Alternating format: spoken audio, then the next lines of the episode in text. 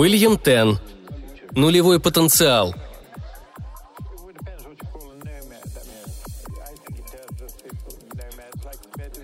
Спустя несколько месяцев после Второй атомной войны, когда треть планеты все еще оставалась радиоактивной пустыней, доктор Дэниел Глэрт из Филмора, штат Висконсин, наткнулся на открытие, которому суждено было вызвать последний рывок в социальном развитии человечества – Подобно Колумбу, хваставшемуся тем, что добрался до Индии, подобно Нобелю, гордившемуся изобретением динамита, который, по его словам, сделает войны невозможными, подобно им доктор Глэрт не сумел правильно оценить свое открытие.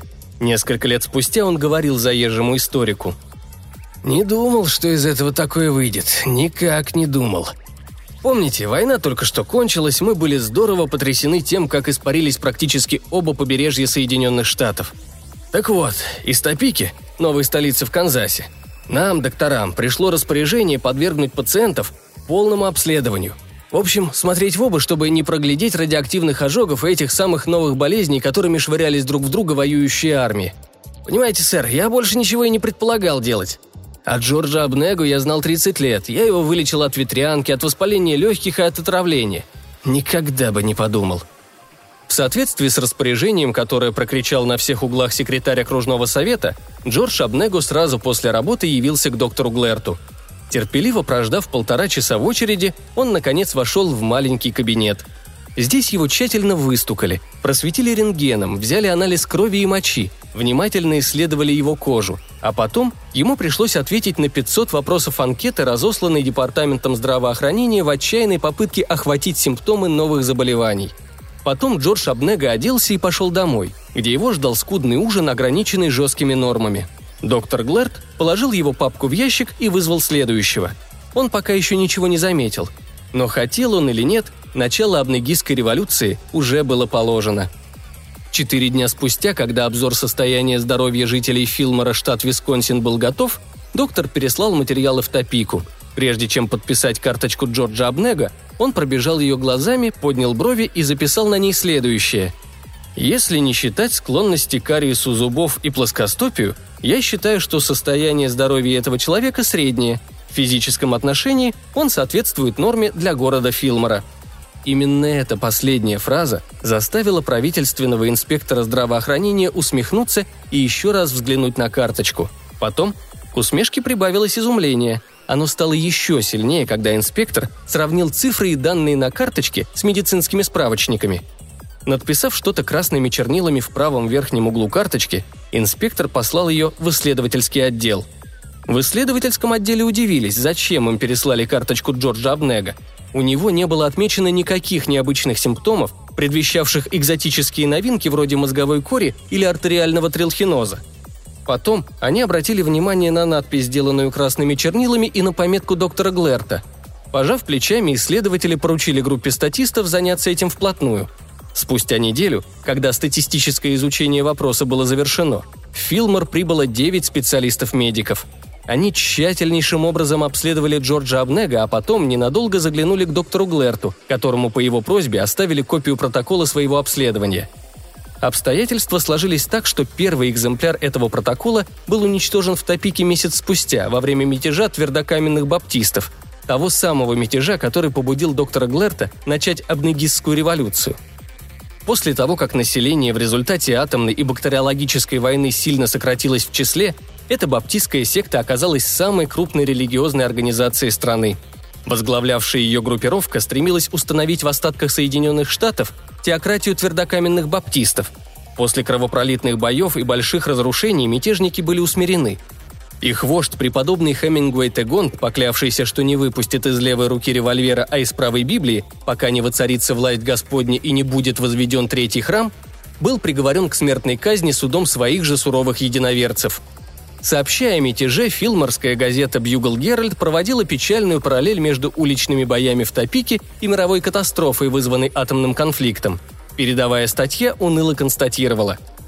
Теперь, когда международная связь и транспорт разрушены, мы почти ничего не знаем о превращенном в руины мире – мы знаем, что физический облик нашей планеты за последние 10 лет изменился настолько же, насколько рождающиеся повсюду в результате радиоактивности дети-уроды отличаются от своих родителей.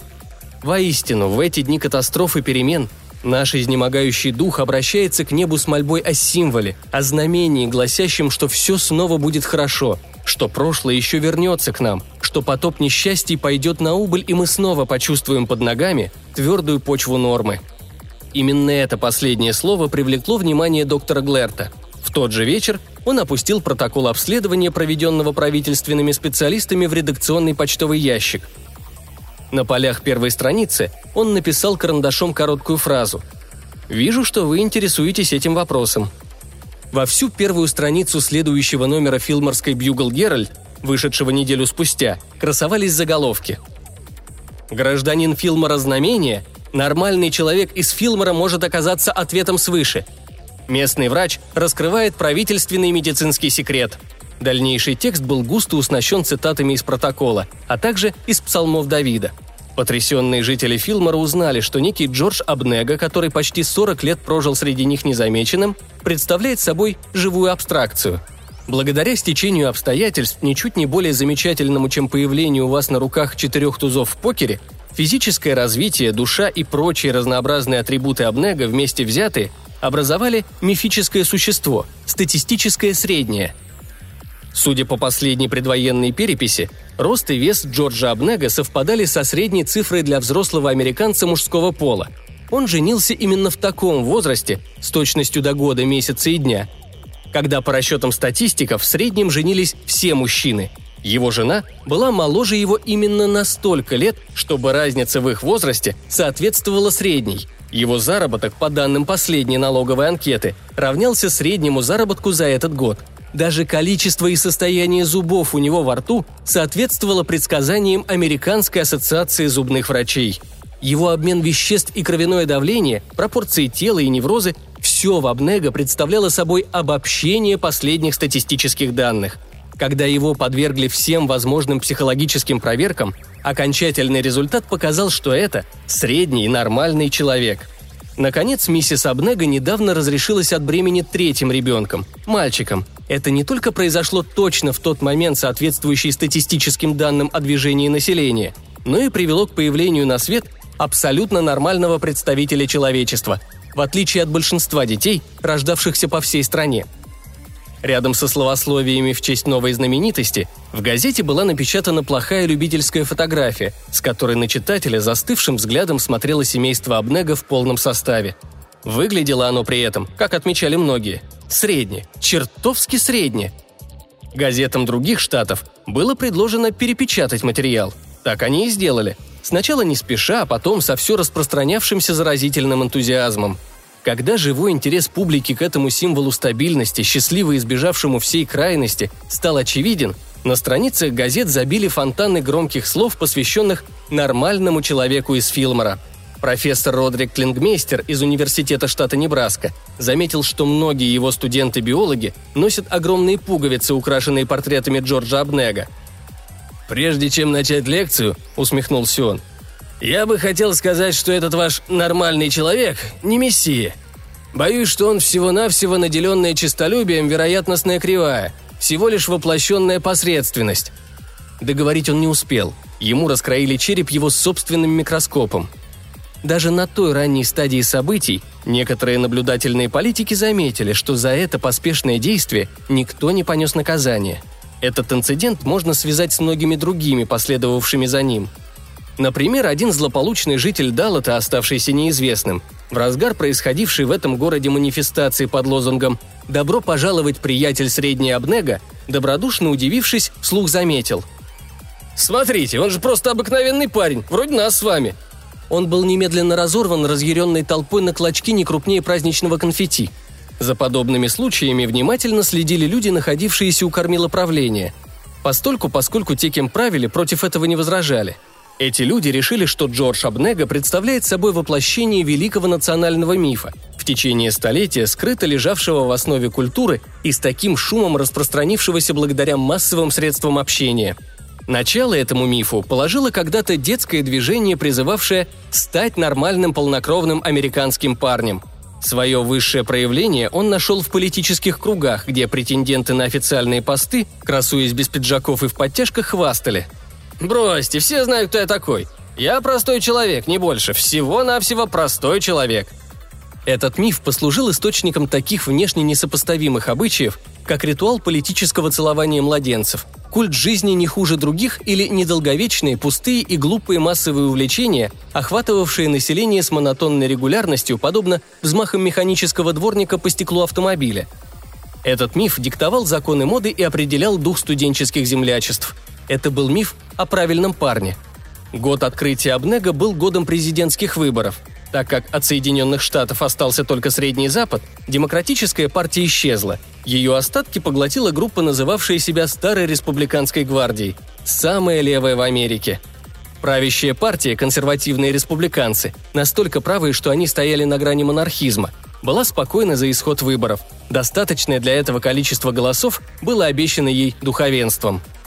Старая республиканская гвардия лихорадочно искала подходящего кандидата – с сожалением, отказавшись от подростка-эпилептика, недавно избранного вопреки Конституции штата губернатором Южной Дакоты, и высказавшись против распевавшей псалмы бабки из Оклахомы, которая сопровождала свои выступления в Сенате религиозной музыкой на банджо, стратеги партии в один из летних дней прибыли в Филмор, штат Висконсин.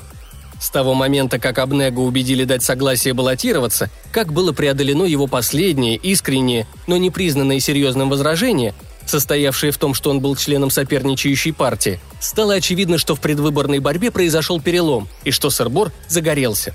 Абнега стал кандидатом в президенты под лозунгом «Назад к норме с нормальным человеком». К тому времени, когда собралась конференция консервативных республиканцев, угроза поражения была для них уже очевидной. Они изменили свою тактику, пытаясь встретить удар лицом к лицу. Республиканцы выдвинули своим кандидатом Горбуна – Кроме физического уродства, он отличался и другими ненормальными особенностями. Например, был профессором права в ведущем университете. Он был женат и с большим шумом развелся. Наконец, однажды он признался комиссии по расследованию, что когда-то писал и публиковал сюрреалистические стихи. Плакаты, изображавшие его жутковатой ухмылкой и горбом вдвое больше натуральной величины, были расклеены по всей стране с лозунгом «Ненормальный человек для ненормального мира», Несмотря на этот блестящий политический ход, результат кампании не вызывал сомнений. В день голосования три четверти избирателей поддержали кандидата, зовущего к прошлому. Четыре года спустя, когда на выборах снова выступили те же соперники, соотношение увеличилось до пяти с половиной против одного. А когда Абнега выставил свою кандидатуру на третий срок, он не встретил организованного сопротивления. Не то чтобы он сокрушил оппозицию, период президентства Абнега допускалась большая свобода политической мысли, чем при многих его предшественниках. Просто люди стали меньше думать о политике. Абнега избегал каких бы то ни было решений, пока это было возможно. Когда же уйти от решения было нельзя, он принимал его исключительно на основе прецедентов. Он редко высказывался на актуальные темы и никогда не брал на себя никаких обязательств. Разговаривать он любил лишь о своей семье – как напишешь памфлет против пустого места? Жаловались многие оппозиционные публицисты и карикатуристы в первые годы Абнегийской революции, когда во время предвыборных кампаний кое-кто все еще пытался выступать против Абнега. Снова и снова Абнега пытались спровоцировать на какое-нибудь нелепое заявление или признание, но без всякого успеха. Абнега был просто не способен сказать что-нибудь такое, что большинство населения сочло бы нелепым. Кризисы, но каждому школьнику было известно, что Абнега однажды сказал – знаете, я заметил, что даже самый сильный лесной пожар рано или поздно выгорит. Главное – не волноваться. Он привел людей в мир пониженного кровяного давления. И после многих лет созидания и разрушения, лихорадки и конфликтов, нараставших забот и душевных мук, они свободно вздохнули и преисполнились тихой благодарности. С того дня, как Абнега принес присягу, многим казалось, что хаос дрогнул, и повсюду расцвела благословенная долгожданная стабильность. Многие из происходивших процессов на самом деле не имели никакого отношения к нормальному человеку из Филмора. Например, уменьшение числа детских уродств. Но во многих случаях выравнивающее, смягчающее действие абнегизма было очевидным. Так лексикологи к своему изумлению обнаружили, что жаргонные словечки, свойственные молодым людям во времена первого президентства Абнега, употреблялись их детьми и 18 лет спустя, когда Абнега был избран на очередной срок – Словесные проявления этого великого успокоения получили название абнегизмов. Первое в истории упоминание об этих искусно замаскированных глупостях относится к тому периоду, когда Абнега, убедившись наконец, что это возможно, назначил министров, совершенно не посчитавшись желаниями своей партийной верхушки. Один журналист, пытаясь обратить его внимание на абсолютное отсутствие в новом кабинете ярких индивидуальностей, задал ему вопрос – приходилось ли кому-нибудь из членов кабинета от государственного секретаря до генерал-почтмейстера когда-нибудь публично высказать о чем-нибудь свое мнение или принять хоть какие-нибудь конструктивные меры в каком бы то ни было направлении. На это президент якобы ответил не колеблясь и с мягкой улыбкой. «Я всегда говорил, что если нет побежденных, то никто не остается в обиде. Так вот, сэр, в таком состоянии, где судья не может определить победителя, побежденных не бывает. Может быть, эта легенда и недостоверна, но она прекрасно выражает настроение Абнегийской Америки. Повсеместно распространилась поговорка «приятно как ничья». Самый яркий абнегизм и, безусловно, столь же апокрифический, как история про Джорджа Вашингтона и вишневое дерево, был приписан президенту после посещения им спектакля «Ромео и Джульетта». Трагический финал пьесы якобы вызвал у него следующее замечание. «Уж лучше не любить вообще, чем пережить несчастную любовь». В начале шестого президентства Абнега, когда вице-президентом впервые стал его старший сын, в Соединенных Штатах появилась группа европейцев. Они прибыли на грузовом судне, собранном из поднятых со дна частей, трех потопленных миноносцев и одного перевернувшегося авианосца. Встретив повсюду дружеский, но не слишком горячий прием, они объехали страну и были поражены всеобщей безмятежностью, почти полным отсутствием политической и военной активности с одной стороны и быстрым технологическим регрессом с другой. Один из приезжих, прощаясь, настолько пренебрег дипломатической осторожностью, что заявил «Мы прибыли в Америку, в этот храм индустриализации, в надежде найти решение многих острых проблем прикладных наук. Эти проблемы, например, использование атомной энергии на предприятиях или применение ядерного распада в стрелковом оружии, стоят на пути послевоенной реконструкции – но здесь, в остатках Соединенных Штатов Америки, вы даже не способны понять нас, когда мы говорим о том, что считаем таким сложным и важным. Извините меня, но у вас царит какой-то национальный транс. Его американские собеседники не обиделись. Пожимая плечами, они отвечали вежливыми улыбками. Вернувшись, делегат сообщил своим соотечественникам, что американцы, всегда пользовавшиеся славой ненормальных, в конце концов специализировались на кретинизме – но был среди европейцев другой делегат, который многое увидел и о многом расспрашивал. Это был Мишель Гастон Фуфник, некогда профессор истории в Сорбоне. Вернувшись в родную Тулузу, французская культура вновь сконцентрировалась в Провансе. Он занялся исследованием философских основ Абнегийской революции.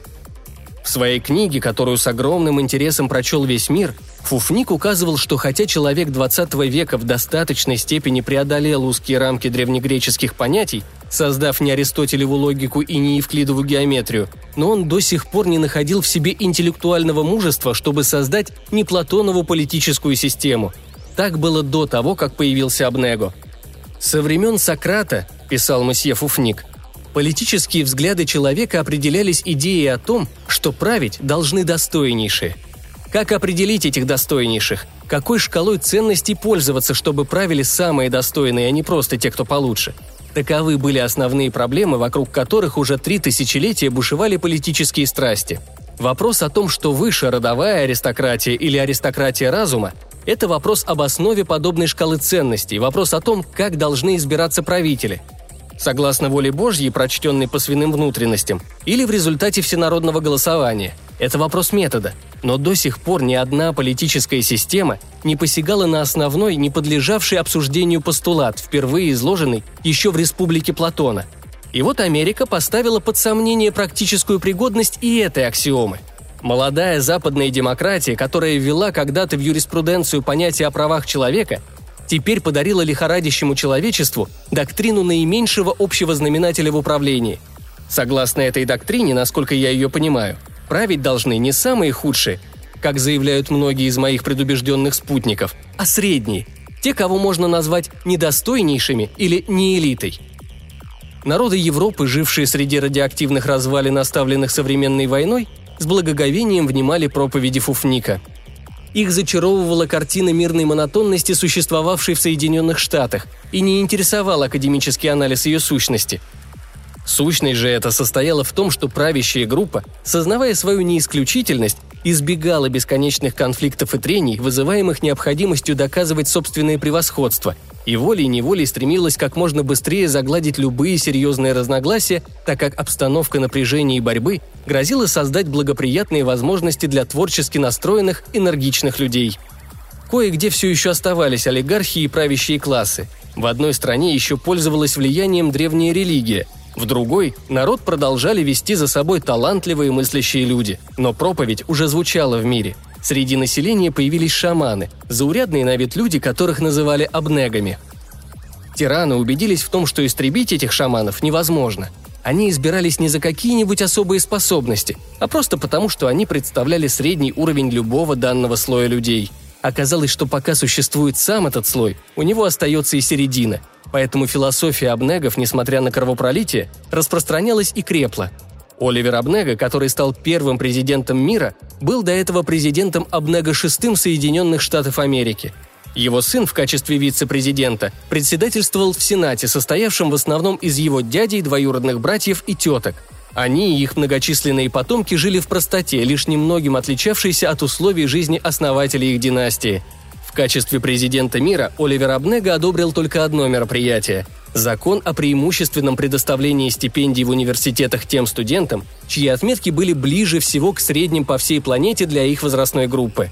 Однако президента вряд ли можно было упрекнуть в оригинальности или новаторстве, не подобающих его высокому положению. К тому времени вся система поощрений в учебе, спорте и даже на производстве была уже приспособлена для вознаграждения за самые средние показатели и для ущемления в равной мере как высших, так и низших – когда вскоре после этого иссякли запасы нефти, люди с полной невозмутимостью перешли на уголь. Последние турбины в еще годном для работы состоянии были помещены в музеи. Люди, которым они служили, сочли, что, пользуясь электричеством, они слишком выделяются среди добропорядочных обнегов.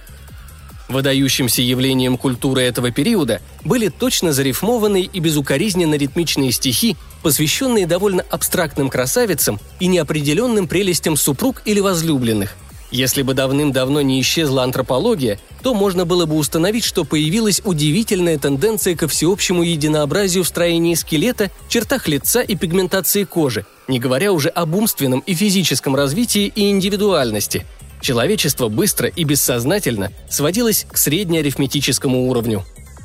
Правда, незадолго до того, как были исчерпаны запасы угля, в одном из поселений к северо-западу от Каира произошла кратковременная вспышка возмущения – там жили преимущественно неисправимые инакомыслящие, изгнанные из своих общин, да небольшое количество душевнобольных и коллег. В пору расцвета они пользовались массой технических устройств и пожелтевшими книгами, собранными в разрушающихся музеях и библиотеках мира. Окруженные всеобщим презрением, эти люди возделывали свои илистые поля лишь настолько, чтобы не умереть с голоду, а остальное время посвящали бесконечным ожесточенным спорам – они пришли к выводу, что представляют собой единственных потомков Homo sapiens, а остальное человечество состоит из Homo abnegus. По их мнению, своей успешной эволюцией человек был обязан в основном отсутствию узкой специализации. Если остальные живые существа были вынуждены приспосабливаться к частным ограниченным условиям, то человечество оставалось не связанным этой необходимостью, что и позволило ему совершить огромный прыжок вперед – но в конце концов обстоятельства вынудили и его заплатить ту же цену, какую рано или поздно приходилось платить всем жизнеспособным формам, то есть специализироваться. Дойдя до этого этапа дискуссии, они решили воспользоваться оставшимся у них старинным оружием, чтобы спасти Гомо Абнегус от самого себя.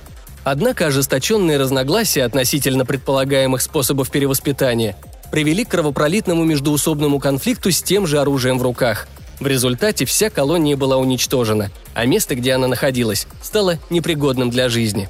Примерно в это же время человек, истощив запасы угля, вернулся в обширные, вечно возобновляющиеся и неистощимые леса. Царство Гома Абнегус длилось четверть миллиона лет.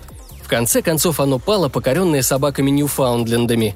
Эти животные уцелели на одном из островов Гудзонова залива после того, как еще в 20 веке затонуло везшее их грузовое судно – эти крепкие и умные собаки, силой обстоятельств, вынужденные в течение нескольких сотен тысячелетий довольствоваться обществом друг друга, научились говорить примерно таким же образом, как научились ходить обезьяны, предки человека, когда внезапное изменение климата истребило деревья, служившие им исконным обиталищем, то есть просто от скуки. Наделенные разумом, обостренным трудностями жизни на суровом острове, обладающие фантазией, побуждаемые к действию холодом, эти овладевшие членораздельной речью собаки построили в Арктике замечательную собачью цивилизацию, а потом устремились на юг, чтобы поработить, а затем и приручить человечество. Приручение состояло в том, что собаки разводили людей ради их умения бросать палки и другие предметы – Приносить их стало видом спорта, все еще популярным среди новых властелинов планеты, хотя часть наиболее эрудированных индивидуумов была склонна к сидячему образу жизни. Особенно высоко ценилась порода людей с невероятно тонкими и длинными руками. Однако часть собак предпочитала более коренастую породу, у которой руки были короткие, но крайне мускулистые. Время от времени благодаря рахиту выводились любопытные особи с настолько гибкими руками, что они казались почти лишенными костей – Разведение этой разновидности, любопытной как с научной, так и с эстетической точки зрения, обычно осуждалось как признак упаднических склонностей хозяина и порчи животных. Со временем собачья цивилизация, конечно, создала машины, способные бросать палки дальше, быстрее и чаще, чем люди. После чего, если не считать самых отсталых собачьих общин, человек исчез с лица Земли –